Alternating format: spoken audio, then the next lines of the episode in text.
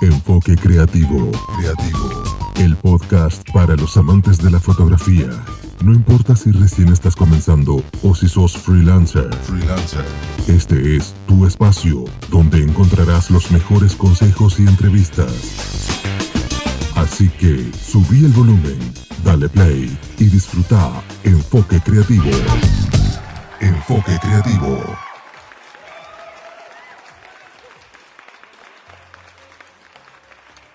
Bueno, bienvenidos, bienvenidas al episodio número 48 de la segunda temporada de Enfoque Creativo.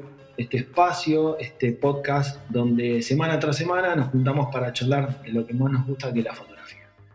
Eh, como siempre, bueno, antes de, presentar al, invitado de hoy, eh, quiero mencionar y agradecer a las empresas bueno, que confían en este proyecto, episodio tras episodio, que es la gente de la Isla Impresiones, con todo lo que respecta al tema de fotolibros a la gente de Pampa Pack, con el tema del packaging para fotógrafos, y a la gente de Megafoto, bueno, donde vas a encontrar todo el equipamiento que necesitas. Así que ahora sí, eh, en el día de hoy nos está visitando, bueno, Rodrigo Lanciliota, él es un fotógrafo, formador, educador argentino, es especializado en fotografía de retrato, ya también le vamos a preguntar un poquito qué significa el tema de fotografía de retrato, donde a lo largo de todo este episodio nos, vas, eh, va a estar contando un poquito sobre su lado B, un poco a lo mejor no tan conocido. Eh, así que bueno, bienvenido Rodrigo Enfoque, ¿cómo andás?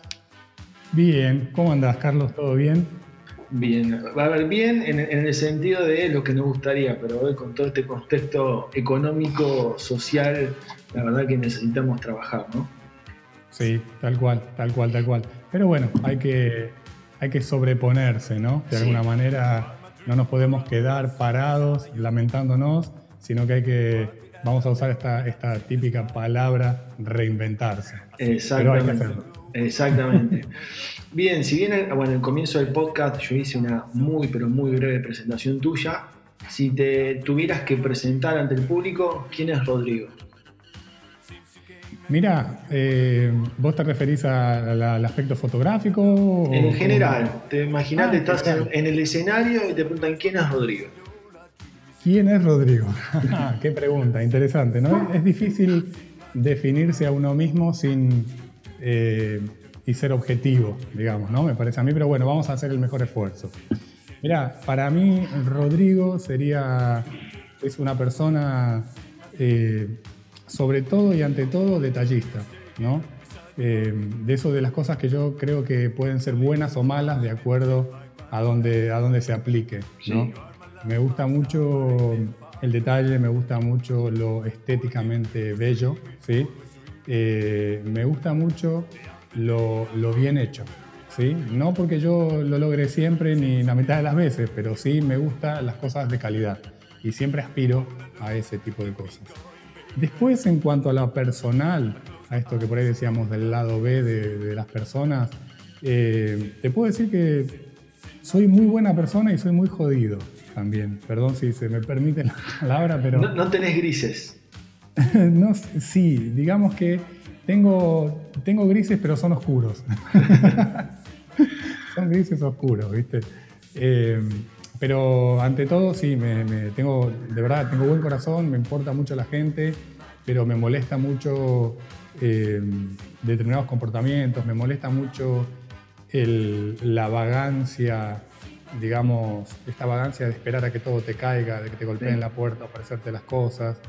Eh, me molesta mucho en mí, entonces no vivo de esa manera, siempre intento buscar eh, ir un poquito más allá, siempre de todo, aprender un poco más. Pero bueno, básicamente, si, tuviese que definir mis características personales así más, más obvias, serían eso. Soy impaciente, soy detallista, soy perfeccionista, aunque no lo logro, o sea, eso está claro. no es que, lo haya logrado ni que sea nada conquistado, pero intento hacerlo. Eh, de hecho, me pesa eso porque muchas veces no te deja la libertad de, de, moverte flojo y suelto y tengo todo bastante siempre Em, planificado, diseñado. O sea, me permito siempre la espontaneidad, pero una vez que logré lo que buscaba, digamos, ¿no? En el medio, hasta que no logro lo que busco, no, no hay espontaneidad, no hay lugar para la espontaneidad. O sea, en resumidas, o sea, sos cool inquieto. por así decirlo, y perseverante, en el sentido que hasta que no te sale, seguís, seguís dando, seguís hasta que encontrás lo, lo que buscas. Sí, absolutamente, absolutamente. Además, para los que siempre digo lo mismo, que lo digo en modo de, broma, gracioso, para los que le interesa la astrología, eh, soy de Tauro, entonces los taurinos somos un poco así, ¿no? O sea, no es que sepa de astrología, pero digamos que, bueno, mi, compañera sí le interesa mucho todo, entonces, bueno, que por, por contagio algunas cosas eh, me va contando y demás, y parece que somos de esa manera, y, y me parece divertido, ¿no? Esto de que de, que por lo general los astros te, cargan con una especie de energía y más allá, un poquito más, un poquito menos, todos caminamos más o menos por ahí. Sí, sí, además, a ver, estoy, estoy de acuerdo con vos. A ver, yo creo que justamente una de las preguntas que te iba a decir, eh, a preguntar, eh, en, estos, en estos eh, últimos meses de cambios, de transición y demás, por todo lo que está pasando, es como que la palabra eh, reinventarse, ¿no? Eh, como que está tan de moda el hecho de eh, oportunidades de cambio y demás. Em, y eso lleva al hecho de no quedarse quieto. O sea, si yo me quedo quieto y espero que, como vos decías, que me golpeen la puerta y que me digan, mira, te vengo a traer trabajo, te vengo a traer esta oportunidad, como que estás al horno con frita. Entonces, ¿cómo vos ves este, este momento en particular? no solamente en el mercado fotográfico, sino también en tu, en tu negocio, ¿no? Mira, eh, a mí, yo la verdad es que así, aunque suene un poco extraño, ¿no? Eh, tengo que decir que tengo que agradecer, agradecer perdón, entre comillas, ¿no? Entre comillas, agradecer a la pandemia, porque si bien soy culo inquieto, me pegó un empujón que necesitaba para seguir evolucionando en lo que hago y, en encontrar la manera de poder seguir sustentando y, bueno, pagando las cuentas, ¿no? Todos tenemos gastos fijos y bueno, así de eso, de eso vivimos. Y nada, a mí la pandemia, o sea, te cuento, o sea, me llevó a aprender a, aprender video, o sea, soy un neófito absoluto, pero aprender lo básico y necesario para poder filmar, eh, filmarme, hacer este, diseñar los cursos que ya hacía de manera presencial para poder eh, eh, impartirlos y compartirlos de manera virtual, ¿viste? Y bueno, la verdad es que sí, sinceramente a mí me, me, fue, una patada al culo, perdóname así la expresión. No, no, no, sí, para todo. Fue, una patada en el culo que me, me ayudó a, a, tomar esas decisiones que por ahí no había tomado antes porque estaba más cómodo en la situación en la que estaba, iba avanzando, digamos, como más paulatinamente. Esto fue básicamente en marzo entramos en cuarentena y yo en mayo ya, eh, ya tenía los cursos diseñados, yo los cursos que hago virtualmente los soporto, digamos, los complemento con capítulos pregrabados para poder explicar mejor todo lo que, son los conceptos de los cursos. Bueno, todos estos capítulos fueron los que fui aprendiendo. Eh, sigo aprendiendo, ¿no? O sea, tuve que aprender a usar Premiere, de no tener ni idea, Adobe Premiere, ¿viste? Eh, a filmar, eh, me tuve que comprar micrófonos, tuve que, bueno, hacerme de un montón de cosas que, que eran necesarias, pero que hasta ese momento a mí no me había, no me había apurado, digamos, la situación como para poder arrancar. Por eso te digo que básicamente tengo que agradecer una vez más, entre comillas, a la pandemia, porque me permitió abrir un poco más los ojos y, de alguna manera aprender cosas nuevas, ¿no? Y ir, salirme de, ¿viste? salirte de la cajita de confort, este, de, esta, zona de confort que realmente uno se, eh, cada tanto se va como apalancando. Y, bueno, la verdad, sinceramente, me vino, me vino bien. Eh, estoy muy, muy contento en el sentido de que gracias al universo no tengo que estar lamentando haberme quedado sin comer algún mes y bueno, eso creo que, se agradece un montón. Sí, sí, sí, a ver, eh, es como vos decís, creo que, a ver, por supuesto que esto que está pasando a todos nos ha agarrado así de sorpresa, ninguno iba a estar preparado lo mejor para afrontar estos cambios, eh, y, más en el, en el sentido del negocio fotográfico yo creo que también el, fotógrafo en sí o el videógrafo, esto ya es una opinión un poco personal, es como que en sí nos encontramos en una, en una zona de confort. Esperamos que a lo mejor nos llegue el trabajo y en esta oportunidad es al revés, nosotros tenemos que ir a buscarlo. Entonces como que algunos, si bien sabían cómo ir a buscarlo, otros no. Y, en estos cambios eh, ha crecido también lo que es el mercado digital, entonces como que también el fotógrafo, el que se pudo adaptar eh, o supo reinventarse, eh, bueno, encontró trabajo también en otras áreas, como decía, en el tema de la formación, vos te quedás en tu casa y bueno, yo te envío contenido para que te sigas capacitando, que al, momento de que esto se libere, vos puedas marcar la diferencia porque vas a estar con, mejor, con mejor formación. Y, también aquel que, tenga un, que tiene un, negocio eh, digital también pueda, bueno, tener lo que son las imágenes y demás. Es como que todo el mercado fotográfico creo que se, que se tuvo que modificar o tuvo que mutar eh, a veces, a ver, no vamos a saber si esto eh, va a ser un clic en el mercado fotográfico o va a ser un impasse, ¿no? cuando esto libere como que todo va a volver a, lo que era anteriormente o van a quedar algunas secuelas. Sí, yo eh, con respecto a eso, sinceramente te digo la verdad, estoy como medio en duda, ¿viste? Porque realmente, por lo general, si vos preguntás o hablas con otras personas, te dicen que como que es un, un abre puerta, ¿no? Como un cambio, un clic. Eh, pero yo, ¿sabes qué? O sea, siempre vi en el ser humano esta tendencia a aplastarse, ¿no? Y a sentarse otra vez arriba de lo cómodo y me parece que va a ser como paulatino. Creo que cuando esto se solucione medianamente solucionado, que se pueda empezar a trabajar otra vez, va a haber un impas quizá en, en, este esfuerzo que hacen hoy los fotógrafos por capacitarse, no hace falta que, te cuente, vos sabés que los argentinos nos cuesta mucho capacitarnos y pagar por, por capacitarnos sobre todo, ¿viste? Porque capacitarnos sí, pero si tenemos que pagar parece como que, ¿por qué tengo que pagar para capacitarme? pero bueno, sí, sí, sí, eh, la verdad es que, sinceramente, yo, bueno, yo no pienso así, ¿no? Yo soy de capacitarme, de hecho me capacito todo el tiempo, pago para capacitarme porque creo que, que el conocimiento, si bien es para compartirlo, creo que tiene un valor muy grande el, esfuerzo que hace la persona, el docente o, el facilitador o quien te está compartiendo ese conocimiento y que sinceramente no es lo mismo cuando vos te capacitas eh, viendo un tutorial en YouTube que si te capacitas eh, con una persona, más allá de que sea virtual, ¿no? La modalidad. O sea, esa, esa experiencia, ese, ese atender, digamos, a la individualidad de cada necesidad, me parece que no sucede en YouTube y en un tutorial, y sí en un, en un curso o en un workshop ya sea online o sea presencial, ¿no? Presencial más que nada. Pero, pero ya te digo, mira, no sé, yo estoy en duda, estoy en duda sobre eso, no sé qué va a pasar, eh, pero sí te digo que hay algo que me, enorgullece mucho de, en cuanto al colectivo fotográfico de argentinos. Me estoy dando cuenta que vos de, sí tenemos esa, esa sangre de, buscarnos la vida, eh, digamos, más allá de que nos aplastamos, también en el momento que las cosas apretan, salimos a buscar, ¿no? Fíjate cuántos fotógrafos de hoy que habitualmente vivían de, la fotografía social, hoy están haciendo fotografía de estudio, están haciendo fotoproductos, están haciendo fotografía de comida, ¿viste? Gastronómica, y creo que eso habla bien de esto de de tener, de tener el, el, ímpetu de cuando las cosas, que, las papas queman, digamos, y bueno, salir adelante y poner el pecho y moverse. Y creo que todo este auge que hubo de, de, la, de la capacitación online tiene que ver con esto, ¿no? Responde a esta necesidad de cómo resuelvo rápidamente la economía, porque la realidad es esa, o sea, vos, quizá vos sos socialero, te pregunto. Eh, sí, sí, hago, hago sociales. Bueno, vos lo sabés muy bien, o sea, por ahí decías, no sé, una fiesta por fin de semana y de pronto no, no hiciste nada. Y si vivís de la fotografía, tenés que seguir pagando cuentas y tenés que de alguna manera solventar ese problema.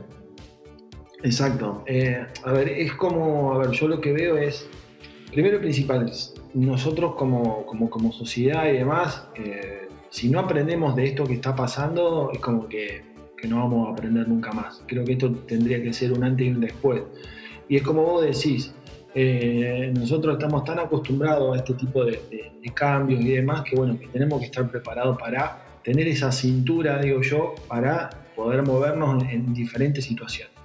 Hoy, por ejemplo, como decís, tenés aquel fotógrafo que se dedica a hacer sociales, que hoy no tiene evento, entonces tiene dos opciones. O, paso hambre o directamente me adapto a la situación. Y bueno, me adapto. Y bueno, ¿qué empiezo a hacer? Bueno, fotografía gastronómica, eh, me tengo que capacitar, fotografía de producto, fotografía de estudio. Eh, es como que va buscando diferentes situaciones.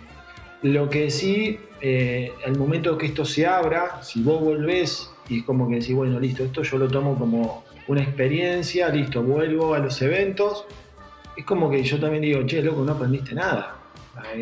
esto te está dando la oportunidad también de poder reflexionar y analizar un poco tu negocio, eh, de esto tenés que aprender algo, o sea, te tiene que dejar algo esto, ¿no? Sí, yo pienso que sí, o sea, eh, es lo que vos decís, eh, a nivel a nivel ya ni siquiera fotográfico o a nivel comercial, pero a nivel humano, me parece que la lección más grande que nos está dejando esta pandemia es la adaptabilidad, ¿no?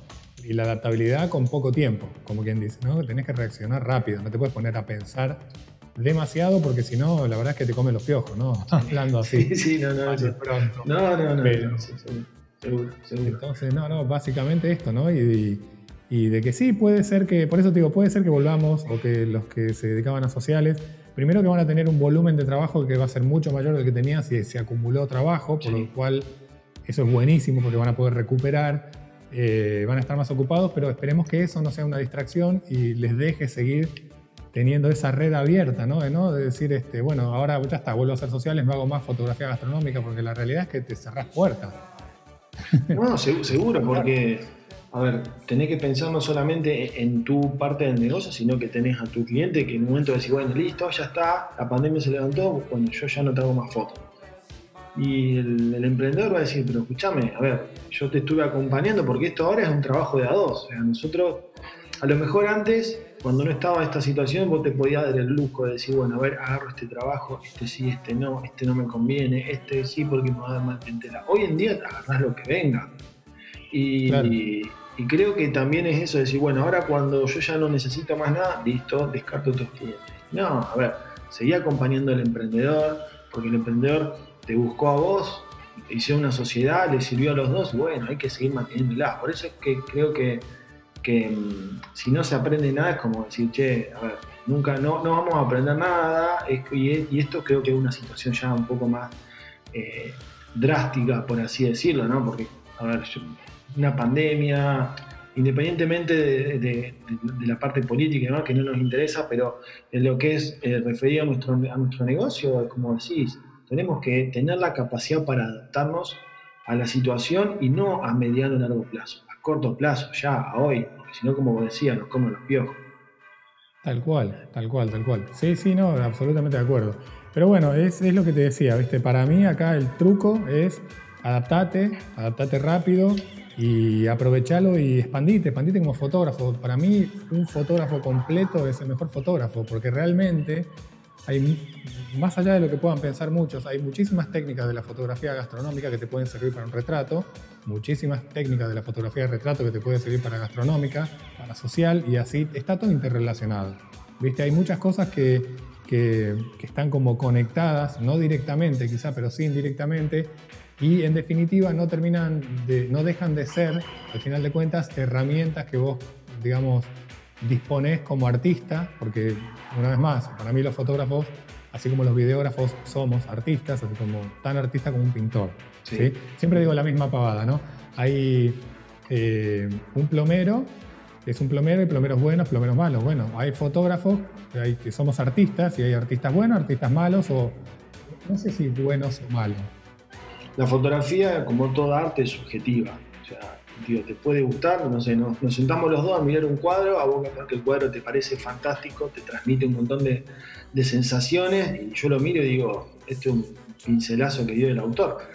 Entonces, eh, yo creo que también que vamos a tocar el tema un poco del negocio, de la venta en sí, pero, pero sí, a ver, hay fotógrafos que a lo mejor al, cliente son eh, fotógrafos buenos o fotógrafos malos, pero creo que lo importante es lo que vos sí mencionaste, el tema de ser completo. Y no es la primera, no es la primera vez que lo escucho de, ciertos colegas. Es decir, una cosa es que vos seas, no sé, por ejemplo, en el caso tuyo, fotógrafo de retratos, pero no quiere decir que yo no haga otro tipo de fotografía.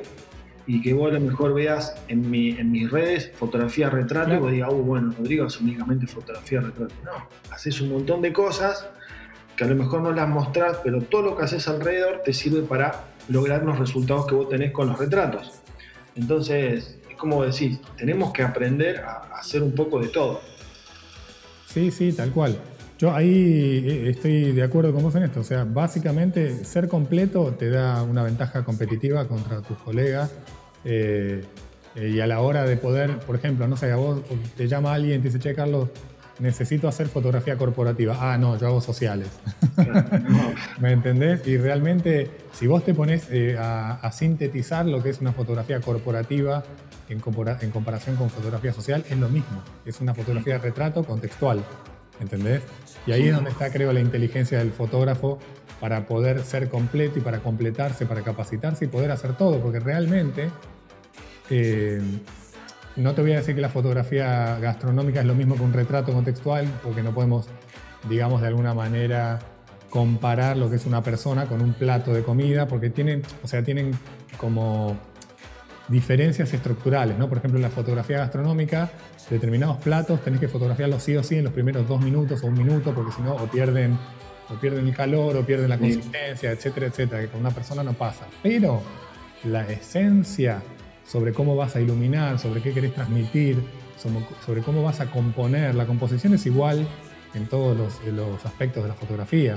La iluminación es igual, o sea, lo que va a transmitir la iluminación, si vos usas luz dura, usas luz suave, eh, usas luz rasante o luz frontal, es lo mismo. O sea, es lo mismo dentro de un, de, un parámetro, ¿no? No, no, es que, no es todo igual, pero quiere decir que te vas acercando a la sensación que vos querés evocar, digo. Sí, sí, seguro. Es lo que, lo que vos querés transmitir va a depender de, todo, ¿no? De decir cómo armás la escena, si la composición, la iluminación, todo va en función de lo que vos querés transmitir. Creo que eso, eso es lo fundamental en la fotografía. Claro, eso para mí es, eh, yo siempre tengo una máxima, ¿no? Que me la inventé cuando empecé los cursos porque me pareció una máxima divertida, fácil de acordarse y que es, eh, no te voy a decir que es una verdad absoluta, pero te puede ayudar mucho. Siempre le pregunto a los chicos de los cursos, eh, a partir de ahora me gustaría, o sea, les pregunto, no, les propongo que hagamos un pacto, que a partir del momento en que empezamos el curso, nuestro jefe deja de ser nuestro cliente, nuestro jefe debe deja de ser nuestro modelo, nuestro jefe deja de ser quien nos paga y nuestro jefe pasa a ser el concepto o la historia que yo quiero comunicar, ¿no? o la idea que quiero transmitir. Porque si vos realmente eh, tomás cada una de tus decisiones artísticas en pos de lo que querés transmitir y de cómo querés transmitirlo, vas a ser un narrador visual efectivo, eficiente. Y básicamente los fotógrafos somos eso. O sea, creo que más allá de, que vos eh, puedas prender la cámara para hacer un ejercicio técnico fotográfico, si vos prendés la cámara y haces fotos es porque querés decir algo. ¿sí? Eh, o sea, muchas veces por ahí no sé si si alguna vez sentiste o, hablando con algún colega te dice, eh, pero los 15 son todos iguales, siempre la torta, eh, la, no sé, las velas, esto, lo otro, pero bueno, no, no es que son todos iguales, la estructura puede ser la misma, pero lo más importante de ese 15 es la quinceañera. Y la quinceañera es un ser humano totalmente diferente a la otra quinceañera que fue el otro fin de semana o el mes pasado o cuando fuera. Y me parece que el truco está conectar con el ser a quien vos estás transmitiendo, digamos, porque vos como fotógrafo sos como, digamos, como un traductor de la esencia de esa persona. No me quiero poner filosófico ni, motivacional, pero la realidad es que si, no sé, si vos, Carlos, venís a, mi estudio y decís, bueno, Rodri, mira, me gustaría hacer una sesión de fotos, yo como mínimo te quiero, primero tengo que conocerte. No digo que seamos amigos, pero tengo que tener una charla para entender quién sos vos, para entender eh, qué, es lo mejor que puedo mostrar de Carlos, para preguntarte qué querés mostrar de vos mismo. ¿no? no tiene sentido que yo te diga, bueno, dale, sí, ponete ahí, ilumino con luz suave porque me gusta la luz suave. No, pará, porque si vos me decís, ponele, ¿no?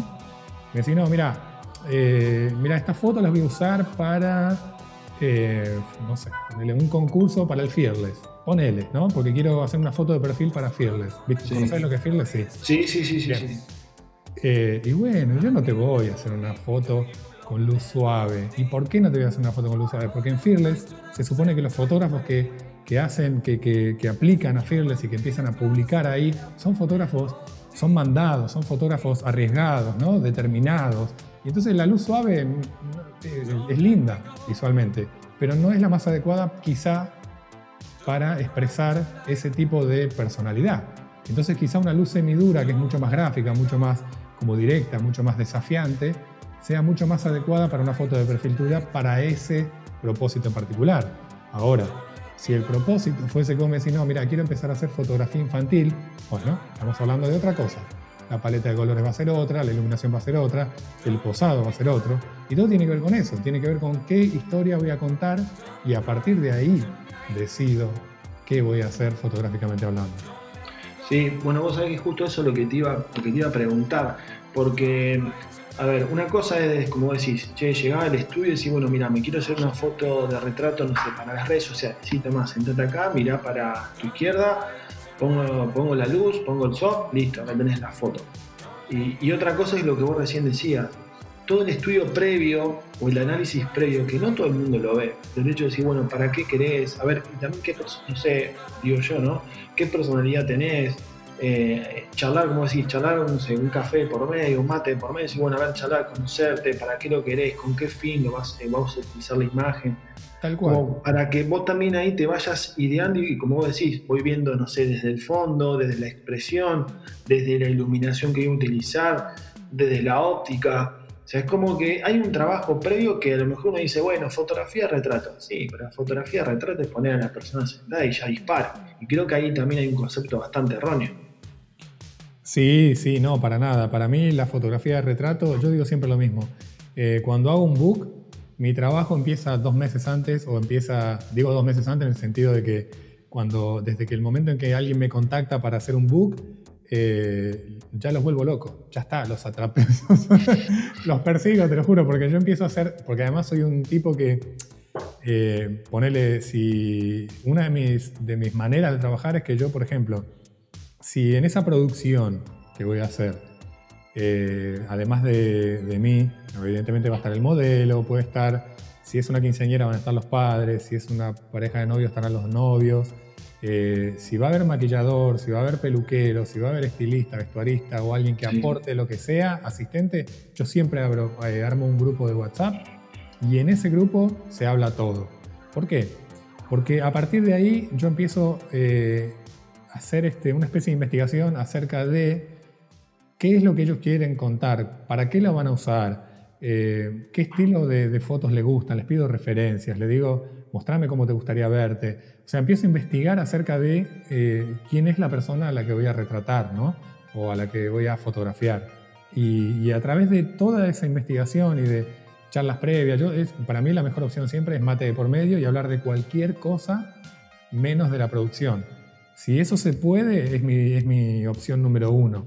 Porque la realidad es que vos indirectamente cuando charlas con alguien, sobre todo si charlas de cosas que no tengan que ver con el tema, donde vos no los, digamos, no los pones en la situación eh, quizá incómoda de, ponerse como, de sentirse modelos o clientes, hablas de la vida, vas a entender qué cosas les gustan a esas personas, eh, los vas a ver cómo se expresan, vas a ver si mueven las manos cuando hablan, cómo se ríen, vas a ver qué lado tiene mejor de su, cuál es su mejor perfil, te vas a dar cuenta de su fisonomía, su postura, vas a entender un montón a través del lenguaje corporal que tienen y gestual que no lo vas a entender quizá preguntando. Y eso es algo, es una información súper valiosa para, para, tomar decisiones artísticas acerca de qué posado les vas a pedir, de qué punto de vista lo vas a disparar, eh, no sé, qué paleta de colores le vas a sugerir porque de acuerdo a su fisonomía.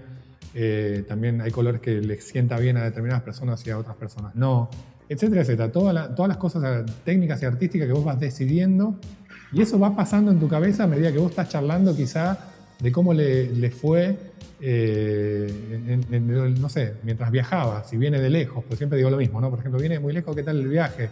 Uy, no sé qué, no sé cuánto, esto, lo otro. Uy, mira, bueno, ¿querés mate? ¿Tomás mate? ¿Te gusta más el mate, el café, el té? ¿Qué te gusta?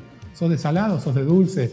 No sé, primero es esto de romper el hielo y conocer a, tu cliente como ser humano, que es realmente donde te interesa entrar. Es como que siempre digo, viste que nosotros somos como un iceberg, ¿no? Que tenemos la punta, que es lo que mostramos, y después está toda la parte que está sumergida, que es lo que no mostramos, pero que es lo que básicamente somos, ¿no? Entonces, bueno, uno tiene que, de alguna manera, digo, atacar a las dos partes del iceberg, ¿no? La que está en la superficie para ver cómo querés que te exprese como ser humano y, entender quién sos de verdad para ver cómo puedo ayudarte a expresarte mejor también, ¿viste?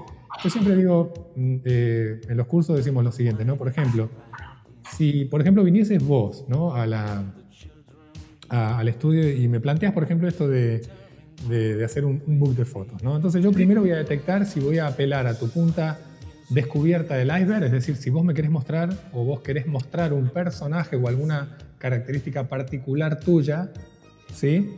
o si vos querés mostrar quién sos de verdad. Y ahí estaríamos viendo de, la, superficie del agua hacia abajo, ¿no? hacia la profundidad. Me parece que entonces son como dos maneras de diferenciar eh, a dónde voy a centrarme en los detalles, dónde voy a intentar descubrir datos, información que me sea útil para expresar lo que me pedís expresar a mi manera. No sé si me fui del tema, me olvidé de lo que me no, no, a ver. ¿eh? No, eh, está, buenísimo porque también es un poco ver eh, lo, que ve el, lo que ve el cliente. Porque tener, tener el cliente que te dice, bueno, pero si solamente es agarrar la cámara y disparar, sí, pero vos estás mirando nada más, vos decís, la punta del iceberg, pero vos no ves todo el trabajo que hay, que hay detrás.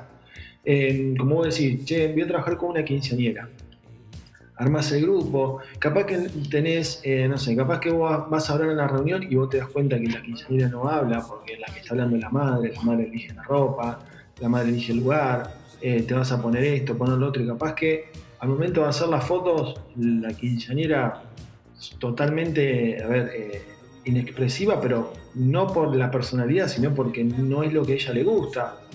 Entonces, también yo creo que va también en, la habilidad del fotógrafo para poder empezar a indagar, a preguntar, eh, para si yo no obtengo información, así como decís, una información espontánea, decir, bueno, empezar a preguntar si te gusta, no te gusta. Eh, si voy a trabajar con una maquilladora, bueno, ver un poco el trabajo de la maquilladora, entre los dos, bueno, ver qué paleta de colores voy a utilizar, qué, qué colores voy a utilizar para el maquillaje en función del lugar, en función del vestuario, en función de la personalidad de la chica. Es, es un trabajo que, como vos decís, no es para hacerlo de un fin de semana para otro. Un trabajo eh, de, a ver, de, tiempo atrás, ¿no? Para vos analizar, no sé, buscar. Si la chica te dice, ah, yo voy a buscar, que me pasa a mí, armar los grupos, te dicen, yo te voy a pasar fotos de Pinterest. Bueno, dale, pasá para ver más, o menos qué es lo que te gusta.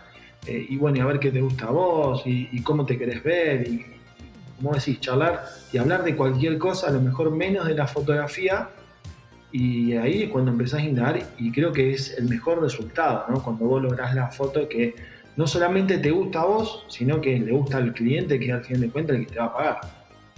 Sí, absolutamente. Y esto que vos comentás, esta situación de, las quinceañeras, ¿no? Que vienen eh, en un gran porcentaje obligadas muchas veces porque, perdón, obligadas muchas veces porque no, no quieren vestirse como las quieren vestir o no quieren hacerse el tipo de fotos o a veces ni quieren hacerse fotos y las traen un poco así a, la fuerza. Me parece que ahí, viste, muchas veces me dicen, por ahí los chicos me dicen, y bueno, pero pasa esto y ¿qué voy a hacer yo? Y no, ¿cómo que vas a hacer vos? Vos tenés la responsabilidad de hacer. Lo primero que tenés que intentar es eh, conectar con esa quinceañera, porque con un adulto por ahí es más fácil conectar, uno por ahí tiene otro código y demás, pero con una quinceañera a ver, yo siempre digo lo mismo. Ustedes les pregunto, cuando te pregunto a vos mismo ahora, ¿no? Cuando vos tenías 15 años, encima los hombres que somos más pavos que las chicas, sí, sí, palabra, sí, sí. A los 15 años, ¿viste? O sea, vos te pones a hablar con un tipo de 40 y decís, es un, es un viejo. O sea, ya un tipo de 30 es un viejo, o sea, no tenés nada en común, eh, tenés las hormonas en cualquier lado, o sea, hoy te gusta lo blanco, mañana lo azul y pasado lo verde. Entonces, me parece que más allá y, lejos de de, juzgar o sentenciar este tipo de cosas, vos tenés que acordarte de que vos también fuiste así, estuviste transitando ese momento de tu vida en algún momento y que, cómo te sentías vos y cómo te hubiese gustado que te hubiese hablado este viejo, ¿no? En mi caso en particular me hubiese gustado que ese viejo se pusiese a mi altura, pero que no me tome por tonto. O sea, que se ponga a mi altura, pero que no crea, que no se haga el canchero ah, gratuitamente. Eh, y me gustaría que conecte y que le interese o que sepas de cosas que yo puedo saber a mis 15 años, ¿no? Sí, sí, sí. Eh, esto que vos decís, la quinceañera es muy habitual. Bueno, yo, por ejemplo, en este caso lo que suelo hacer es lo siguiente.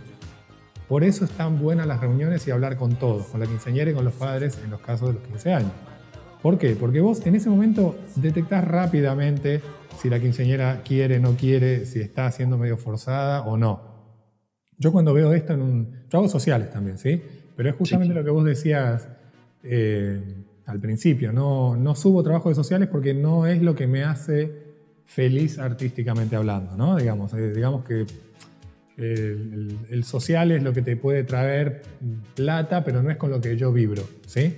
O sea, quizá ya estoy en, en un momento de la vida en el que prefiero hacer lo que me gusta más que lo que tengo que hacer. Ya que elegí la fotografía, que es algo que me gusta hacer, ¿por qué me voy a, me voy a encerrar en, hacer una rama de la fotografía que no es lo que tanto disfruto, ¿no? Pero lo hago, ¿sí? Lo hago, no es que no lo hago. Bueno, al margen de eso, cuando, cuando veo esta situación de que quizá la quinceañera no está, no está de acuerdo, está siendo media forzada, siempre le digo lo mismo y se lo digo a los padres. Le digo, mira, yo te aconsejo lo siguiente. Para mí, eh, te lo digo desde el lado del fotógrafo y desde la experiencia y desde, lo que, desde los resultados que sé que podés obtener o no, obtener si la persona no está a gusto, es que yo te lo divido así fácilmente. Lo que es el book es para ella, es para la quinceañera. Si se quiere vestir de astronauta, déjala, porque hoy le gusta eso, el año que viene le va a gustar otra cosa, pero, pero si vos hoy la, la que se vista de, de lo que no es, de lo que no siente hoy, no la estás dejando ser. Y no tiene, no tiene ningún sentido que vos mortifiques a una persona a esa edad que no, no va a poder entender lo que le estás pidiendo. Cuando puedes dejarla tranquila, que sea feliz, que sea súper eh, colaborativa ¿no? Eh, en, cuanto al book y demás, que en definitiva va a traer buenos resultados y eso le va a gustar a ella y en ese momento va a decir, mira, yo era esto en este momento. Después pasó. Y después, eso por un lado. Y por otro lado, la fiesta, las fotos de la fiesta, del salón, eso para la familia. Ahí ocupate, ahí la vas a tener con el vestido, ahí la vas a tener con la, haciendo, yo qué sé, la foto de las mesas si es que toca hacerla, con la abuela, con la tía, con el primo, con el hermano, pero en el book déjalo ser, déjala ser. Déjala ser porque eso es para ella, o sea, esto para ella, la fiesta para ustedes. Y por lo general, te digo, no te voy a decir al 100%, pero un 75-80% ceden y funciona. ¿Y qué lográs con esto? Lo más importante que puedes lograr con un modelo y es que esté dispuesto, esté predispuesto y esté con ganas de hacer fotos. Porque no hay, digamos, producción más difícil de remar y de levantar que una modelo, un modelo que no quiera hacer eso. O sea, es muy difícil, es muy, muy difícil eh, si vienen mal predispuestos, ya sean adultos o, jóvenes. ¿eh? No, eh, no, no, eso, eso, es seguro. Eh, a ver, yo coincido plenamente con respecto al tema de la quinceañera. A ver, yo lo que veo es que normalmente la quinceañera elige al fotógrafo no tanto a lo mejor por fotografías de la fiesta en sí, sino por el look. claro. Creo que a la quinceañera le gusta y lo que tiene en la cabeza es el look, es ser, jugar a ser una modelo por un día, y como vos decís, a veces lidiar con el padre, la madre que quieren algo, que la chica no, y al final de cuentas, la persona que va a estar eh, detrás de la, va a estar delante de la cámara es la quinceañera, no los padres. Eh, entonces, viste, es lograr eh, también esa, empatía, ¿no? como decías al principio, de que la quinceañera se siente, se tiene que sentir como que el fotógrafo está al lado de ella, no tanto de los padres. Claro. creo, que, creo que también va, va por ahí. Y a ver, lo peor que te puede pasar es que, como sabemos, están con las hormonas totalmente revolucionadas y que en el medio del accidente diga, no quiero sacar más fotos. No, no, no quiero sacar más fotos. Claro, la perdiste. ¿Viste? Y, vos, decís, no, no, pero vamos a seguir sacando. No, no, no quiero sacar más nada con fotos. Listo, ya está, hasta acá llegué. Y viste, y vos lo mirás a los padres y los padres dicen, bueno, tiene 14, y bueno, ya está, listo, hasta acá llegamos, lo dejamos para más adelante y demás, pero creo que, el hecho de escucharlas a ellas, de, ver qué es lo que quieren, uno por supuesto como fotógrafo tiene eh, la, responsabilidad de decir, bueno, mira, estas fotos te van a quedar de por vida, los 15 son una sola vez, eh, le podés llevar sugerencias, ideas, mira, para mí sería mejor esto, si la quinceañera se quiere disfrazar, no sé, de, de, algún, no sé, de, de mini, y bueno, la quinceañera quiere eso, y ya está, Sí, sí, sí, tal cual. Y además no hay que perder de vista algo que es básico. Si vos fueses una quinceañera, ¿para qué, ¿para qué querrías las fotos de tu book? Te lo pregunto, ponete en lugar de cualquier quinceañera. Por supuesto, vos las querés para, presumir, mostrarse. Absolutamente. absolutamente. Se las querés mostrar a tus amigas, querés que sean las mejores fotos. Vos, si querés eso, lo último que vas a buscar o lo último que vas a aceptar es que ponerte ropa que te diga tu papá y tu mamá si vos no querés esa ropa, porque vos lo que estás haciendo es una declaración de identidad como quinceañera en ese momento. Es básicamente eso. Entonces, nada, es lo mismo que yo te diga vos, Carlos, bueno, no, vamos a hacer una sesión de fotos, eh, ponete, tacos altos. Pero escúchame, si yo quiero hacer una foto corporativa, no, no, pero ponete tacos altos. Porque a la abuela le gusta que vos sos esta cosa. Te voy a decir, pero no tiene nada que ver. No, y además una raqueta de tenis. ¿Entendés? Entonces, fíjate que vos siendo adulto me vas a decir, pero este pibe me está cargando. Bueno, es lo mismo. Es lo mismo. O sea, por eso una vez más, creo que nuestro jefe sigue siendo y va a seguir siendo siempre la historia a contar y el propósito por el cual estamos haciendo ese clic, ¿no? Y en este caso es el de permitirle a esa nena eh, que se muestre como la, mejor del mundo en ese momento, si es lo que quiere. Si es skater y quiere ser skater, si es lo que quiere hacer en ese momento, no hay ningún problema. Además, convengamos que, si la quinceañera o la persona con la cual vos retratás se va contenta, a ver, te va a recomendar y por supuesto que es trabajo que después viene. Claro. Es así, es así, eh, hay que pensar un poquito también en eso. Tal cual. Sí, eh, comercialmente es eso es, también este, hay, que, hay que contemplarlo, ¿no? Uno no. Eh, a veces, yo, viste que hay muchos fotógrafos de verdad que se ponen del lado de los padres porque son los que pagan, pero vos decís, pará, pará, pará, porque, porque quien te va a recomendar, además del padre, sí es que es la quinceañera o es el nene o quien sea, si, si toca, ¿no? Así que creo que hay que, este, en este caso tenemos que estar bien con Dios y con el diablo, como quien dice. no, no, seguro.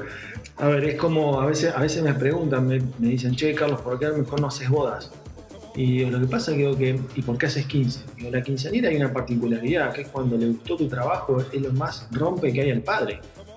Que, viste, se ponen que quiero esto, quiero esto, quiero, quiero, quiero, quiero, bueno, lo quiero el fotógrafo. Quiero, lo quiero a él, lo quiero a él, si no, no quiero nada. Tal cual. Hablará con vos, será el que, el que, el que pague y demás, pero la chica vio tu trabajo, a lo mejor le gustó la, conexión que tuviste con ella, que la entendiste, que le mostraste lo que ella realmente quería ver. Y bueno, y te eligió a vos, y estás en el cumpleaños, y lo más probable es que si son buenas fotos, la amiga te va a decir, ah, yo quiero también la foto que le hiciste a fulanita. Es, eh, es como que también en, eh, a ver, eh, hoy el fotógrafo pasó, pasó a ser no solamente fotógrafo, sino que pasó a ser empresario. Sí. y, creo que un poquito lo que yo siempre hablo con, el resto de los colegas, creo que al fotógrafo le falta mucho para llegar a ser buen empresario o buen vendedor. El, hecho de saber venderse creo que falta todavía eso, le falta mucho. Sí, porque me parece que hay algo que todavía no entendimos como, como empresarios, siendo fotógrafos, así usando las mismas, los mismos conceptos, es que eh, una empresa no es eh, un empleado ejecutor. A ver si, logro expresar bien la idea. Un fotógrafo no es un tipo que hace fotos. Un fotógrafo hoy en día es un tipo que, además de hacer las fotos, lo que te digo, conoce a su cliente, eh, maneja su propia publicidad, maneja su propia imagen como imagen de marca. O sea, hoy tenés que ser vos tu marca. O sea, vos mediante no solo tu nombre, si esto del nombre ya quedó un poco atrás. O sea, vos hoy tenés que, yo digo, siempre digo lo mismo, somos como Juan Palomo. Yo me lo guiso y yo me lo como. O sea, hacemos todo. ¿Viste? De 0 a 100. Empezás y desde que empezó hasta que terminó estás vos solo, por lo general. Podés tener gente que te ayude, pero sos responsable de todos los procesos de tu negocio fotográfico, desde el venderte hasta el producir buenos resultados, ¿no? Con todo lo que se implica, todo, todo lo que está, queda dentro de, ese, de, ese, de esos dos puntos, todo, todo, eso en el medio, lo haces todo vos, todo vos. Y entonces tenés que, de alguna manera, ser eh, fotógrafo, psicólogo, payaso, animador, médico, no sé, viste, eh, publicista, eh, buena persona, divertido, jovial, lindo, alto, tener perfume, estar a la moda, no sé, pavadas que se me van ocurriendo ahora, pero son tantas las cosas que vos eh, asumís, digamos, al, solamente con ser fotógrafo, que, para mí es, todo ese reto para mí es súper encantador. O sea, me parece que es como un desafío recontra lindo. Sos una pymes, básicamente. Una pyme, una mini pymes. no una mini pymes. Ah, pymes. Eh, lo, que vos, lo que vos recién mencionabas, de todas las facetas eh, o los roles que asume el fotógrafo, yo creo que si vos únicamente te pones en el rol del fotógrafo, eh, tu trabajo, a ver, tu trabajo no va a ser el mejor, porque vos vas a estar yendo a un lugar a directamente sacar la máquina, disparar y listo, después entregás la foto. O sea, no tuviste ese contacto, eh, a lo mejor la chica se puso a llorar y bueno, vos, vos a lo mejor decís, che, como decir, ser psicólogo, eh, el hecho de, no sé, mirá, se rompió esto, bueno, yo te ayudo, lo arreglamos. eh, mirá, no sé qué ponerme, bueno, yo te ayudo a elegir a ver lo que te puedes poner. Es como que hay un montón de, cuestiones que a lo mejor no todo el mundo las ve. Y, después está en la, famosa pregunta que dicen, che, ¿por qué X fotógrafo que, el laburo es malo o a mi criterio es malo tiene un montón, tiene la agenda llena? Y porque se sabe vender. Quizá, probablemente sea eso. Se sabe vender. Guarda que después tenés fotógrafos que son excelentes, que igual tienen la agenda llena. Pero a veces vos ves aquel que dice, che, yo tengo, mira, yo laburo mejor que, mi competencia y tengo dos eventos y él tiene eventos todos los fines de semana. Bueno, capaz que hace algo diferente que vos no estás haciendo o vos, no estás viendo. Eh, entonces creo que falta eso también, el hecho de poder saber venderse. Y, justamente acá yo te iba a hacer una pregunta, eh, según bueno, tu experiencia y demás al momento de, yo hacer mi, curso de fotografía básica, que termino de hacer el curso, pongo mi nombre, pongo el, fotógrafo al lado, el PH, el fotógrafo y demás, ¿cuál sería la mejor, o no sé si la mejor, pero la más recomendada forma de comenzar? Eh, no sé, siendo, ¿vos qué pensás? ¿Siendo asistente, yendo como segunda cámara, o directamente me lanzo a, a empezar a hacer trabajos gratis? Mira, te voy a decir que cualquiera de todas, menos me lanzo a hacer trabajos gratis. ¿Por qué? Siempre voy a ser súper claro con esto. ¿eh? Eh, me parece que siempre digo lo mismo. El cliente, si es un cliente, ¿eh? a ver si es un familiar es otra cosa, pero si es un cliente, una persona ajena a tu grupo familiar, a tu núcleo familiar o que no sea un amigo tuyo, el cliente te va a romper los quinotos igual si te pagó o si no te pagó. Eso tenlo por seguro. Si vos eh, vas a hacer tu primer 15 años y lo haces gratis porque querés eh, eh, sumar experiencia, ¿no? Y las fotos te salen oscuras, desenfocadas, movidas, etcétera, o no, te lo van a recriminar igual y no te lo van a perdonar porque no lo hayas pagado. ¿Entendés lo que te digo? Y te, te lo aseguro, ¿eh? 100% seguro, no te van a volver a llamar ni 20 años después porque se quedaron con esa idea tuya. Aunque no le hayas cobrado. Entonces, en mi opinión, lo más sano, individualmente hablando, ¿no? Eh, y, colectivamente hablando para, para, no, digamos, complicar eh, lo que es el, rubro fotográfico, que bastante bastardeado está, eh, es básicamente, es primero, yo no saldría, si fuese yo, yo no saldría a trabajar hasta que no pudiese garantizarme a mí mismo, no a un cliente, a mí mismo, que puedo manejar una situación de fiesta sin, eh, con, digamos, un 7 de 10, por decir así, ¿no? O sea, yo no, no, pero eso porque yo soy así, no sé, después las personas, cada uno es como es y toma sus decisiones, pero, por ejemplo, hay mil maneras de, practicar y de experimentar sin tener que hacerlo en una, en una fiesta, ¿sí? Podés agarrar a un amigo, te agarras a la noche en un salón o en una casa, en cualquier, no sé, en, en el living de tu casa con una luz de lamparita, empezar a probar a ver cómo mezclar el flash, con la luz ambiente, eh, simular una entrada, no sé, puedes hacer mil cosas que una vez que vos entendiste la mecánica fotográfica del momento, ya lo tenés y no tenés que ir a pasar vergüenza eh, a costa de regalar o no regalar el trabajo. Y digo pasar vergüenza en el, mal sentido, no en el bueno. ¿eh? Pasar vergüenza en el sentido de que vos mismo te estás perjudicando como profesional. O sea, en el momento que vos te colgaste el cartelito de PH, no, no tenés perdón, o sea, y te van a reclamar lo mismo si le cobras o si no le cobras. Así que mi recomendación es, prepárate hasta hacer un 7 de 10, ¿sí? Y cuando seas un 7 de 10, cobra, pero no cobres eh, a la gorra porque no tenés experiencia. ¿Por qué? Primero, por dos, dos razones. Primero, la número uno es que eh, si vos bastardeás, digamos, la presupuestación, eh, no sé si existe la palabra presupuestación, bueno, pero si vos básicamente cobras demasiado barato y regalás tu laburo, vamos a hablarlo claramente, lo que va a pasar son dos cosas. Primero, a vos individualmente te va a costar después subir tu precio. ¿Sí? Porque si vos cobras mil y el resto cobra cinco mil, por decir, ¿no? Y empezás cobrando mil, no puedes cobrar después, en tres meses no puedes pasar a cinco mil.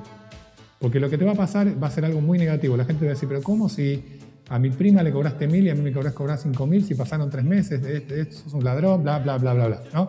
Número uno, eso. Número dos, si, si la media está en 5.000, después tenemos personas que destacan por su calidad fotográfica y están en 10.000, y después los otros están en 3.000, quédate en los 5.000. Es un buen punto de partida porque de a poco vas a ir, poder, vas a ir, eh, vas a ir poder, vas a poder ir escalando tu precio, digamos, poco a poco y eso no se va a sentir en tu cliente. Y número dos, lo que decía, no rompes el mercado, no rompes el mercado. Por eso hoy somos básicamente apretabotones, porque están los que son por ahí como vos y yo, que hacemos una investigación de la persona, de quién es, de conocerlo y todo lo que estuvimos hablando, y está el otro que te dice, te cobro mil pesos, va a hacer la foto y después te revolea las fotos como salieron. Entonces todo eso hace que, eh, viste que cuando dicen que, eh, ¿cómo es que dicen? Una vez atropellaste un perro y a partir de eso es un mataperros, ¿viste? Bueno, esto es generalizarlo a todos los fotógrafos y al final entramos todos en la misma bolsa de que solamente apretamos un botón y no hacemos nada. Y la realidad es que, eh, una vez más, hay excelentes fotógrafos, muy buenos fotógrafos, fotógrafos buenos, fotógrafos mediocres y caraduras, como en cualquier profesión.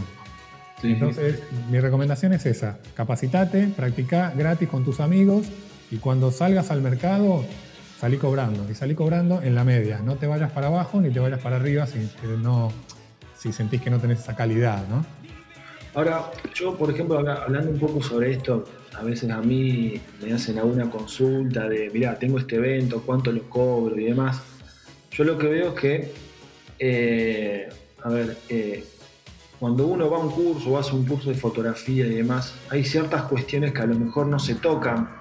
Creo que en el curso de fotografía a lo mejor uno ve siempre la parte bueno teórica, como para decir, salís de ahí ya sacando fotos pero lo que no te, mejor lo que no te cuentan es la otra parte, como recién hablamos del tema de negocio, porque yo hace un par de meses atrás había lanzado una encuesta en Instagram, en el canal de, del podcast, donde yo ponía una situación, si vos tenías X cantidad de dinero, ¿en qué lo invertías? En, si en equipo o en, en capacitación, y el 90% lo invierte en equipo. Obvio. Únicamente el 10% lo invierte, lo invierte en capacitación. Entonces ahí es cuando decís, pero para, ¿por qué lo vas a invertir? Y ahí es cuando empiezan a salir todo un montón de dudas de decir, che, eh, no sé, ¿qué cámara, por ejemplo, qué cámara me compro? Bueno, mira, arranca con esta. Y capaz que a los dos meses te dicen, no, mira, yo voy a fulanito, me quiero pasar una full frame porque voy a obtener mejor calidad. Pará, exprimí lo que vos tenés y cuando vos ya veas que no da más, que no, a ver, que no podés seguir avanzando porque necesitas algo mejor, bueno, ahí invertís en algo. Pero el tema de la capacitación, el, a ver, yo eh, agarrás cualquier persona que recién arrancó y le decís, ¿cómo calculás un presupuesto? ¿Cómo calculás tu precio? Y no lo saben. Y uno calcula el precio a ojo para no perder el cliente, porque a lo mejor viene un cliente y me dice, che, mira, quiero, no sé, me voy a, mi hija cumple los 15, bueno, ¿cuánto me pasas? Y a ver, no sé, te paso, por decir, te paso 10 mil pesos. Ah, pero mira, yo hablé con otro fotógrafo, con, no sé, con Rodrigo, me pasó 6 mil. Ah, bueno, yo, yo te paso 4. Entonces, decir, de 10 bajar a 4, si no, pero lo que pasa es que yo el trabajo no lo quiero perder.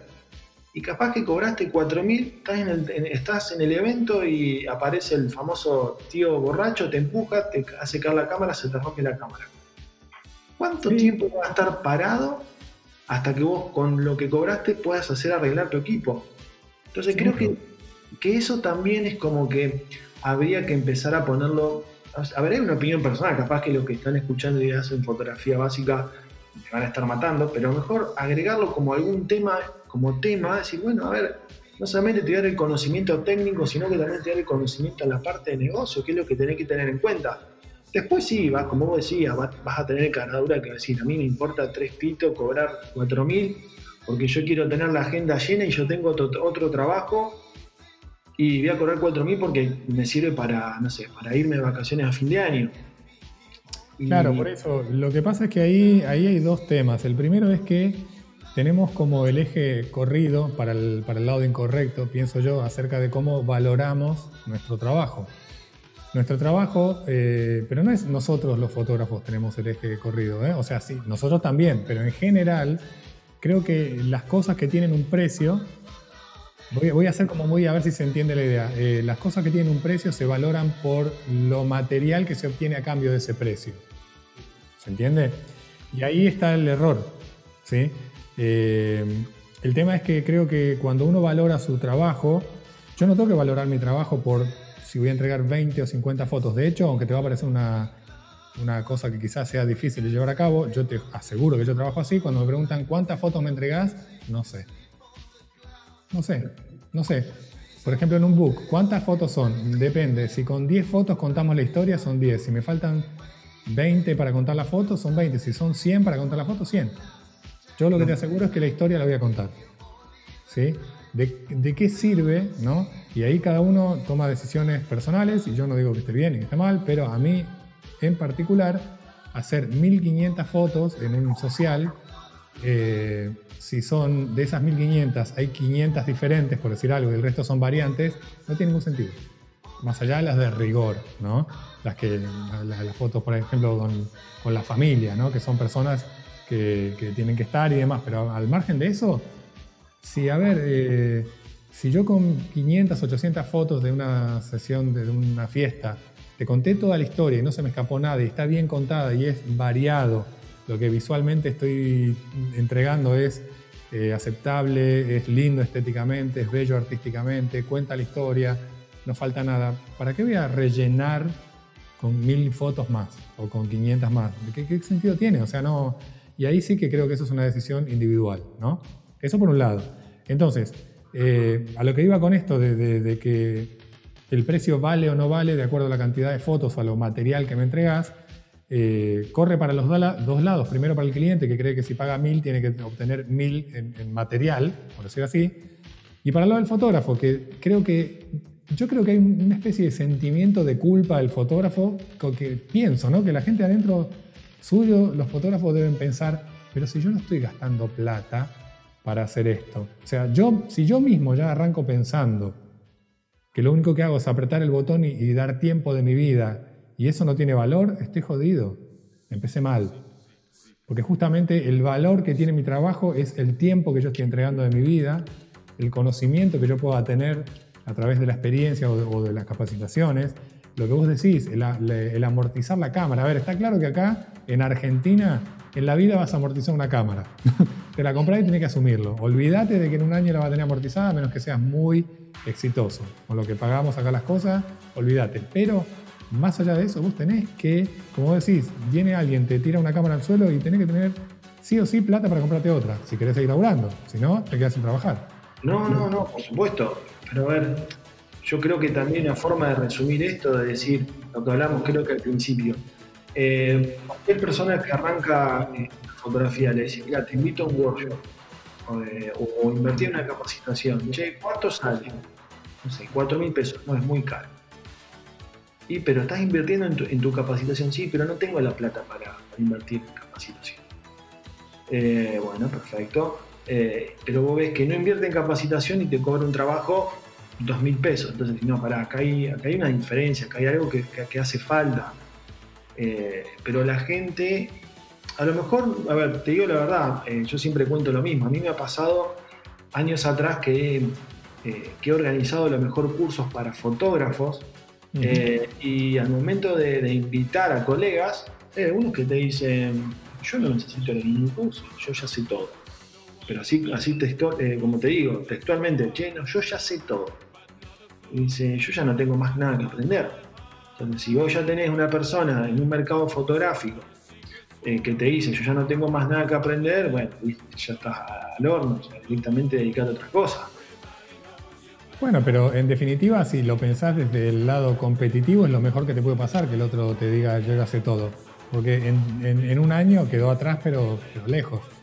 Porque la realidad es que eh, en cualquier disciplina, ¿no? La fotografía, vos, yo, todos estamos en constante aprendizaje. Estamos todo el tiempo aprendiendo, porque además, simplemente por el hecho de estar vivo, de estar respirando y primero inhalar y después exhalar, vamos cambiando con el tiempo. Y lo que no sea vos si te pasa, pero a mí lo que inicialmente me gustaba en fotografía o el estilo fotográfico inicial que tenía no es el que tengo hoy. Y hoy sigo mutando. Y creo que voy a seguir mutando. Y eso tiene que ver con, las inquietudes artísticas que uno tiene, con, no quedarse en esto que hablábamos en, el, en la zona de confort. Pero bueno, está bien, si hay otra persona que, sabe todo, eh, está bien, se puede, se puede quedar sentada muy cómodamente en su sillón de sabiduría. Pero se va a dar cuenta tarde o temprano porque lo van a empezar a pasar y va a empezar a ver que le van a empezar a pasar por adelante, eh, como si fuese una carrera, ¿viste? Muchos colegas y no va a entender quizá por qué deje de tener trabajo o va a tener simplemente un nicho de trabajo y no va a poder salir de ahí. O sea, por ahí lo que él hace le, le funciona o le sirve para determinado grupo de personas que tienen determinado gusto. Pero una vez más, o sea, si para ser completo tenés que estar dispuesto a estar aprendiendo todo el tiempo, porque la, la completitud, si es que es una, si es que es una, o la plenitud es una palabra que existe, es así, pero completitud no sé, pero bueno. La inventamos ahora. La completitud eh, se alcanza evolucionando y cambiando y aprendiendo cada vez más. O sea, no es fácil llenar el tarrito de, sabiduría. Creo que nadie lo llena nunca en la vida, ¿no? Siempre hay que aprender. Yo más que nada esto también lo veo, por ejemplo, acá, eh, yo soy de provincia de Buenos Aires, de, San Nicolás, y son ciudades a lo mejor, son ciudades, pero tienen todavía eh, mentalidad o cuerpo de, de, pueblo. Entonces vos tenés todavía aquel fotógrafo clásico que se quedó en el tiempo y que que lo siguen contratando a lo mejor por, porque le sacó fotos a los padres, porque sacó fotos cuando la madre tuvo 15, cuando era chica, y porque el precio es acorde a lo que están buscando, y también ya pasa a ser una decisión de los padres y no tanto de la quinceañera o de, la persona o de la persona en cual vayas a retratar. Entonces, principalmente ese grupo que todavía hay acá y debe haber en, todas partes, eh, es como que esos se, se, han quedado en el tiempo y son los que te dicen, no, yo ya no tengo más nada que aprender. Bueno, pero eso es una decisión, es lo que te digo, es una decisión personal y una falsa, eh, una falsa sensación de seguridad, porque en realidad están tirando a la basura su carrera. Pienso yo, no sé. Mira, no sé si cuánto tiempo tenemos, si querés una anécdota corta, puede ser. Sí, sí, tenemos un ratito más. Viene justo al caso a esto que estás hablando. Ahí tengo una, alumna que, que, hizo un curso hace poco de, de iluminación y ella vive en un pueblo chiquito, ¿sí? Eh, en, bueno, en Santa Fe, lindando una, una genia la chica porque entendió exactamente eh, cuál es la dinámica de su pueblo. ¿no? Y básicamente lo siguiente, ella, ponele que sean, yo le preguntaba y creo que ponele que sean en todo el pueblo cuatro o cinco fotógrafos, ponele, ¿no? Ella es uno de esos cuatro, bien. Eh, ella se dio cuenta de que cuando hacían todos lo mismo, ¿sí? hacían todos el mismo tipo de fotografía, estaban todos muy parejos. Un día ella se tiró a hacer algo diferente y marcó tendencia. ¿Y qué pasó? Se le llenó el negocio, digamos, de clientes. Entonces lo hizo una vez hasta que ella se dio cuenta que ya lo había como, como gastado ese recurso, ¿no? Y probó otra cosa y volvió a marcar tendencia y se le llenó otra vez. Y entonces creo que hay momentos en los que uno tiene que darse cuenta, y esto es una realidad del ser humano, del culo veo, culo quiero, ¿no? Y más, más aún cuando estás en lugares chicos donde eso está muy exacerbado. Entonces, vos, si sos una, una persona inteligente como es esta chica, esta colega, vas a marcar tendencia todo el tiempo, no vas a dejar que el resto se acomode a vos. Cuando vos marcaste la tendencia, lo llevas adelante un tiempo, cuando ves que ya más o menos se están empezando a imitarlo, pum, cambiás. Los dejaste atrás. Porque vos sos eh, punta de lanza, como quien dice, ¿no? Sos quien va marcando el ritmo. Y esta chica lo entendió perfectamente y está tapada de trabajo. Bueno, ahora esta chica en el curso me decía, me, decía que justamente se le estaba complicando el hecho de cómo cobrar. Y me preguntaba, ¿vos cómo cobras? Y yo le conté básicamente lo mismo que charlamos vos y yo. Y, le dije, yo te recomiendo que en el punto, porque ella cobraba barato para no perder los trabajos, por eso también tenía mucho volumen de, de trabajo, yo le dije, te recomiendo, en el nivel en el que estás, mes a mes, aumentar un poquitito. El mes siguiente estás, por no, ponerle mil pesos, cobrar mil cien, que es una diferencia que la gente no la va a sentir y vos vas subiendo. El otro mes, 1200, el siguiente 1300.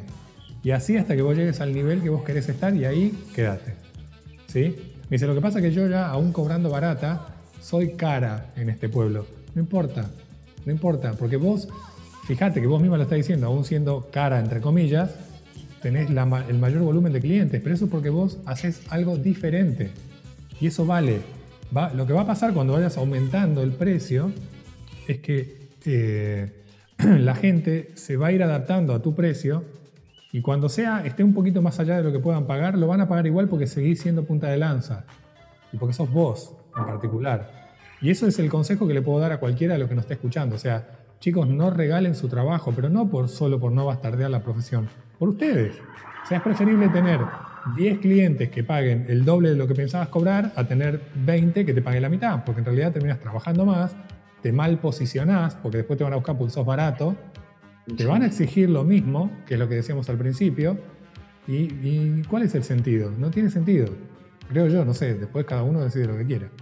No, en ese sentido sí, a ver, creo que lo que te pueden decir es, fotógrafo, el fotógrafo barato, ni te llama por el nombre. Te dicen, claro. buscando al fotógrafo barato que él te va a hacer el trabajo. Y pero no importa, total es el más barato de todo, que haga lo que él pueda. Creo que es lo, peor que te, cómo te pueden catalogar. Eh, Rodri, como para ir finalizando un poco, em, estoy viendo que estás eh, eh, convertido en una especie de entrevistador, ¿no? Con el tema de los vivos y demás. Eh, ¿cómo, surgió esa idea? ¿Cómo te sentís? Eh, ¿Qué es lo que aportó un poco a, tu negocio o a vos directamente como persona y fotógrafo? Mira, eh, este, esto que estoy haciendo ahora, este, no sé si puedo hacer el chivo, hacete, sí, sí, diga, diga. El programa que estoy haciendo ahora, digo programa y me río siempre que digo programa porque es un vivo de Facebook, un poquito producido ahí mediante OBS, pero es un, es un vivo de Facebook se llama Set el Vivo recargado o reloaded, porque no es la primera versión de esta dinámica, pero sí es diferente. Yo cuando empezó la pandemia, eh, cuando empecé a darme cuenta que nos pasaba a todos, que nos quedábamos como hacia adentro y qué nos va a pasar y todo, empezó toda esta vorágine de que las personas hacían vivos y no sé qué, y a mí se me ocurrió una dinámica que en ese momento no es la que es ahora, era básicamente cada uno desde su cuenta de Instagram, porque eran por Instagram en esa primera versión. Eh, hacía, todos los días le tocaba a un anfitrión, digamos, ¿no? Que yo lo iba anunciando y ese anfitrión desde su propia cuenta de Instagram eh, hablaba de un tema en particular que lo, lo, lo, preestablecía, decía, bueno, yo voy a hablar de esto y la idea era que las personas que estuviesen en ese vivo participasen. Entonces, eh, la condición era que si vos querías opinar, tenías que salir en vivo con el anfitrión y dar tu aporte y tu punto de vista eh, de ese tema que se estaba hablando. Entonces, siempre bajo la premisa de que realmente no habemos mejores y peores, sino que habemos personas en diferentes puntos del camino y que todos tienen algo para aportar siempre. Yo de verdad que aprendo muchísimo de mis alumnos y, creo que este, este dicho que, que, reza que eh, enseñando se aprende es una, es una verdad grande como una casa. Y sobre eso, bueno, básicamente basé ese primer set del vivo. Bueno, pasó el tiempo, lo hice, fueron creo que casi un mes más o menos que estuvo esa primera, esa primera edición, digamos, pero era todos los días, todos los días alguien diferente, ¿no? Estuvo buenísimo, pasaron un montón de, de colegas, intentaba buscar referentes para que la gente se cope y se sume y demás. Y en su momento, bueno, le estaba metiendo mucha energía, estaba muy cansado porque era todos los días, eh, tenía que explicárselo a las personas, eh, darle la estructura, ¿viste? Era mucho laburo y, lo dejé, me cansé un poco de hacerlo y dije, bueno, voy a parar un poco y si acaso después retomo. Bueno, dejé ese tiempo de descanso y esta vez cuando, cuando volví dije, no, no, esto tiene que ser diferente, ¿no? Tiene que tener una vuelta de rosca con esto, por esto que te digo que soy inquieto, que siempre voy un poco más allá. Y entonces implementé el OBS y básicamente ahora lo hago en modo entrevista porque eh, te soy muy sincero, hay algo que a mí me cuesta mucho en lo personal y es eh, la escucha atenta. ¿Sí? Yo te puedo conversar todo lo que quieras, pero a veces no tengo la atención necesaria para comprender el 100% de lo que me estás contando. ¿Sí? No es que sea disperso, no es que, no entiendo lo que me decís, pero por ahí se me escapan datos por no estar atento. Y dije, bueno, ¿por qué no esta vez jugar un poco a ser entrevistador, aprender un poco de esto de de escuchar atentamente, a ver cómo me siento, a ver qué pasa, y de paso le, le doy un poco de entretenimiento a la gente, acercamos más a los colegas, le damos visibilidad a los invitados. ¿no? Hoy, hoy en tiempo de pandemia me parece que este tipo de, dinámicas son súper enriquecedoras porque más allá de lo que me pueda aportar a mí, que a mí lo que me puede aportar es sí, visibilidad, es eh, básicamente yo lo tomo por el lado del entrenamiento y de poder charlar de una manera mucho más humana y mucho más amena. No sé si llegaste a ver alguno, pero esto es muy, con un tono muy suave, divertido, ¿viste? Es, una charla casi entre amigos, con personas que por ahí de otra manera no tendrías la oportunidad de conectarte. Y me parece re valioso. Y que la gente tenga oportunidad de preguntarle y que conozcan de, de ese ícono, por eso digo, tus superhéroes de la fotografía al desnudo, ¿no? La verdad es que eh, hasta ahora pasó gente muy, muy grosa como Machadito, Alejandro Bacarat, Eloy Mora, bueno, un montón de gente, ¿no? Rosita, eh, que son personas que, voy a decirlo claramente, hacen pis, hacen caca, se ríen, lloran y le duele también cuando se golpean. Y creo que ese es el, espíritu de este, de este nuevo Hacete el Vivo recargado y es que conozcamos el lado humano ¿no? de la persona, además de que también tenga interés fotográfico, si bien tenemos este bloque de cómo, cómo hicieron la foto, o el ping-pong de preguntas y respuestas. ¿no? Es, divertido, básicamente es eso y es eh, un intento de, de, seguir acercándonos y de que podamos ser cada vez más amigos y menos enemigos y menos competencia. ¿no? no sé si llegaste a ver el de Eloy Mora, pero él dijo una frase que es una frase de él que me encanta, que se la voy a robar en este momento, lo voy a parafrasear, que es eh, creo que la dije ya hoy, eh, el, deporte es para competir y el arte es para compartir. Y me parece genial, me parece una genialidad de frase. Sí, sí, eh, es más, el otro día estuve hablando con Eloy para también haberlo de, coordinar un poquito para tener el podcast, porque la verdad me parece una persona sumamente interesante como para poder charlar. Y, y, la verdad que sí, a ver, a mí me pasó un poco parecido a lo tuyo, o sea, yo si bien estoy con otro formato que en realidad no deja de ser lo mismo, el hecho de poder acercar a, a, referentes, como en tu caso, como, todos los que pasaron por, el podcast, es como el hecho de acercar un poco más y decir, che, eh, somos mortales, no somos, como siempre la palabra, me acuerdo que, que dijo una vez eh, eh, rockstar, no somos rockstar, somos vamos al baño, comemos, respiramos, eh, sentimos, o sea, somos los mismos que vos. Entonces, a veces eh, hay determinados, y, es más, una vez hablando también con Rosita, eh, cuando le comentaba este proyecto, le dije, mirá, la verdad que cuando arranqué, arranqué contactando a los, a los fotógrafos que yo ya conocía, porque no sé, o, había tenido contacto, había organizado un curso para ellos y demás. Y después me pasó de, de contactarme con fotógrafos que uno, uno admira y demás, y, e invitarlos y decir, che, mira, esto, la verdad que yo acá no saco ningún rédito económico porque no es la finalidad de esto un rédito económico, o sea, simplemente es el hecho de poder transmitir algo y como le decía Rosita, me clavaron el famoso visto y vos decís, o sea, no me, aunque sea decirme, che, ¿sabes qué? No me interesa participar porque es eh, malísimo, listo, fantástico. Eh, y hay otros que me dicen, sí, dale, sí, no hay problema y yo siempre cuento lo mismo. Eh, un día, mandando un mail, le mando un mail a, Julián Marinov, fotógrafo que está en, España. Y, yo le mandé un mail como para decir, le mando un mail a ver si, lo lee. Y a los cinco minutos me responde y me dice, yo ya estoy listo para grabar, no sé vos.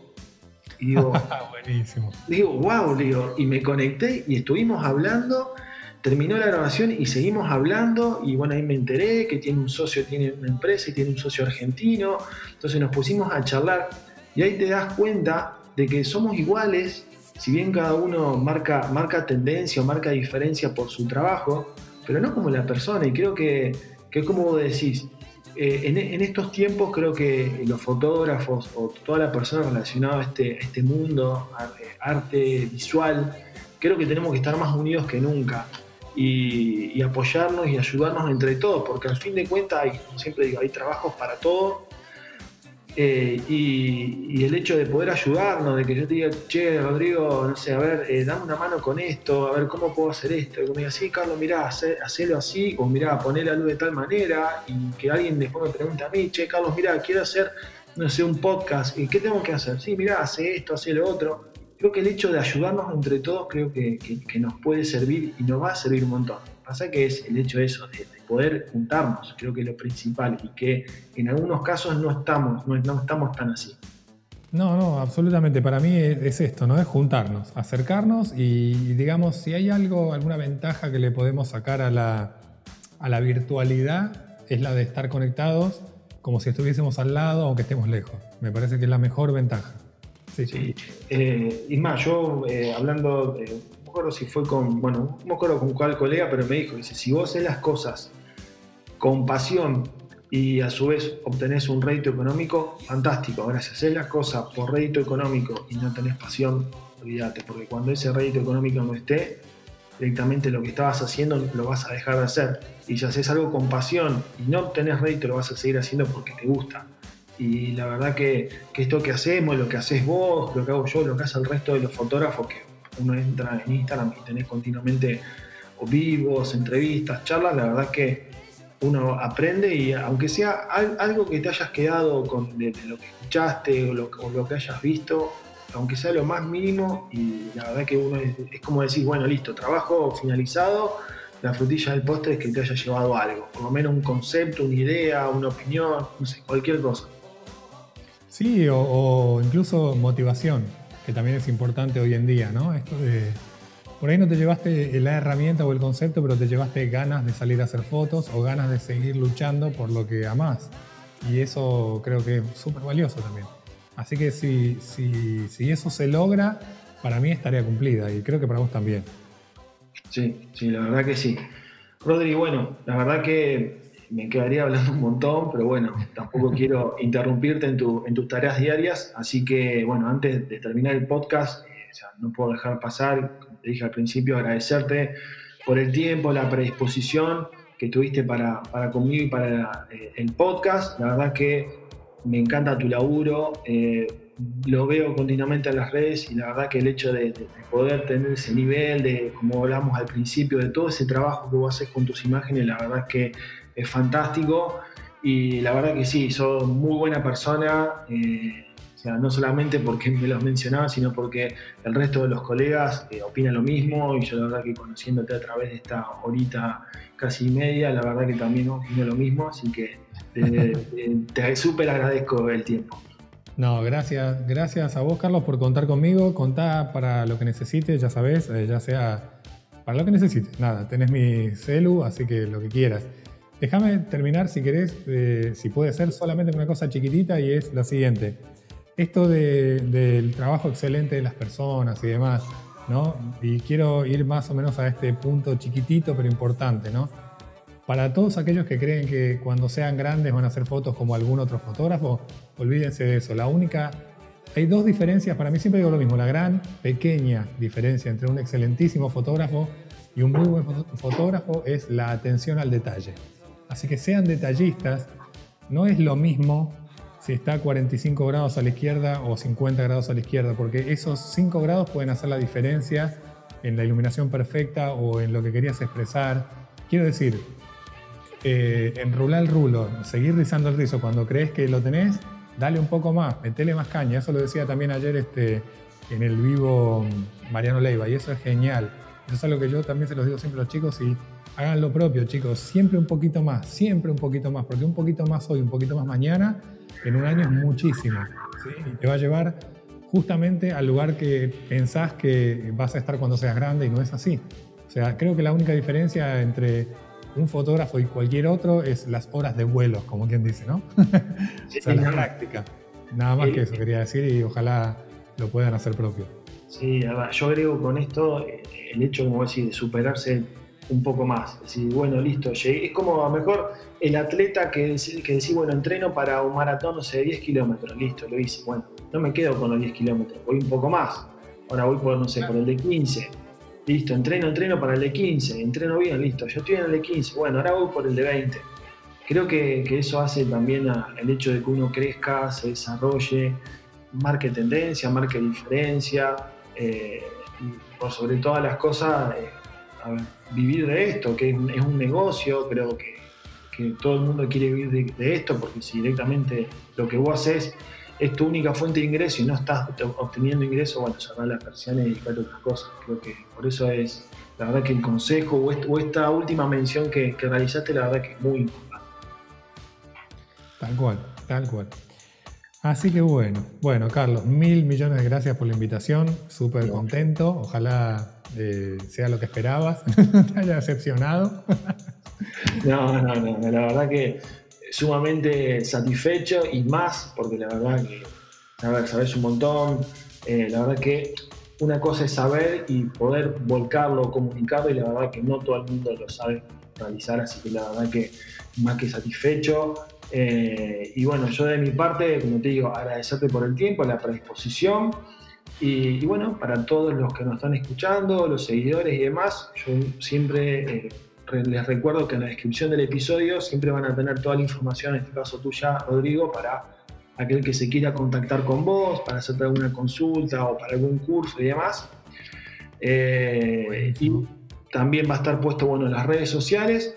Y les recuerdo también para finalizar que pueden escuchar este episodio bueno, y todos los de la primera temporada los pueden escuchar en Spotify, en Google Podcast y en Apple Podcast.